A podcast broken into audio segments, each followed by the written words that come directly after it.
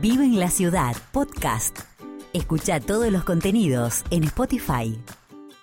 Recibimos al padre Facundo Fernández Will para hablar de la actualidad de nuestro Papa Francisco, la catequesis de todos los miércoles. Hola, padre. ¿Qué tal, Nelson? ¿Cómo estás? Un saludo a toda la audiencia también. Sí, como cada miércoles nos encontramos para compartir algunas pinceladas de la catequesis del Papa, ¿no? Como hace varias semanas sigue eh, reflexionando sobre la carta de San Pablo a los Gálatas y hoy el Papa se detiene en un tema que es la libertad cristiana, un tema que aborda San Pablo en esta carta y el Papa nos dice que la libertad es un tesoro que se aprecia realmente solo cuando se pierde.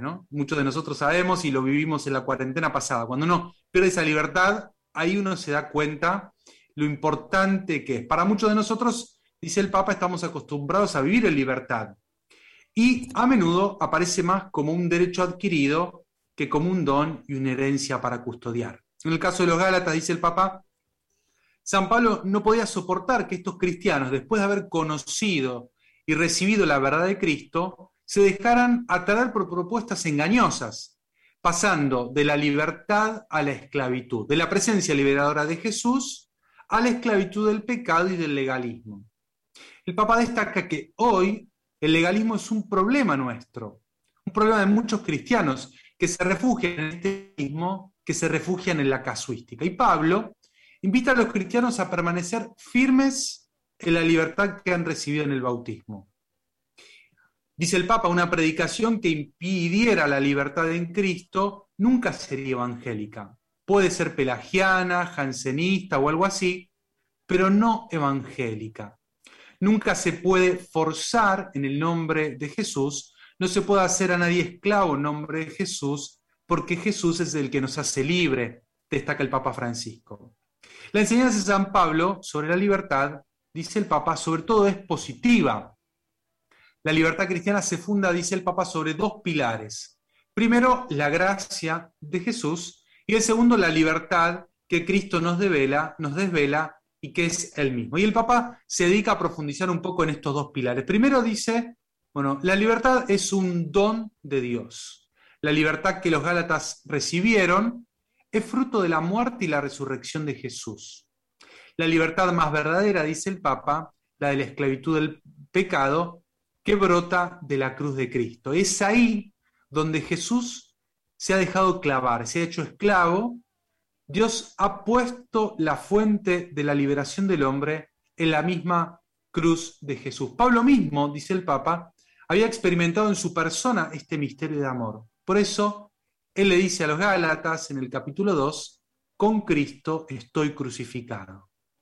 El cristiano, dice el Papa, es libre, debe ser libre y está llamado a no volver a ser esclavo ni de precepto ni de cosas raras, dice ¿no? Francisco. Y después se mete en el segundo pilar. Dice que la libertad es la verdad. La verdad de la fe no es solo una teoría abstracta, sino que es la realidad de Cristo vivo que toca directamente el sentido cotidiano y general de la vida personal. Dice el Papa, ¿no? ¿Cuánta gente que no ha estudiado, que ni siquiera sabe leer o escribir, pero que entendió bien el mensaje de Cristo? Tiene esa sabiduría que los hace libres. La sabiduría de Cristo que ha entrado a través del Espíritu Santo con el bautismo. El Papa nos dice ya concluyendo, la libertad hace libres en la medida en que transforma la vida de una persona y lo orienta hacia el bien. Para ser realmente libres, dice el Papa, necesitamos no solo conocernos a nosotros mismos a nivel psicológico, sino sobre todo hacer verdad en nosotros mismos a un nivel más profundo. Y ahí, en el corazón abrirnos a la gracia de Jesús. Concluye el Papa diciendo que la libertad nos debe inquietar, entre comillas, nos debe plantear continuamente preguntas para que podamos ir siempre más al fondo de lo que realmente somos. Excelente, como siempre, el Papa continuando este caminito que nos está haciendo en 2021. Padre, ¿algo más para agregar?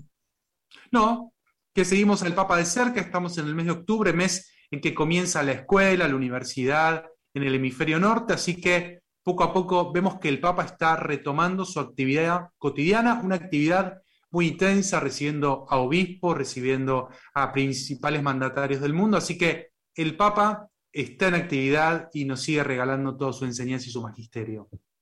Excelente, gracias Padre. Nos vemos.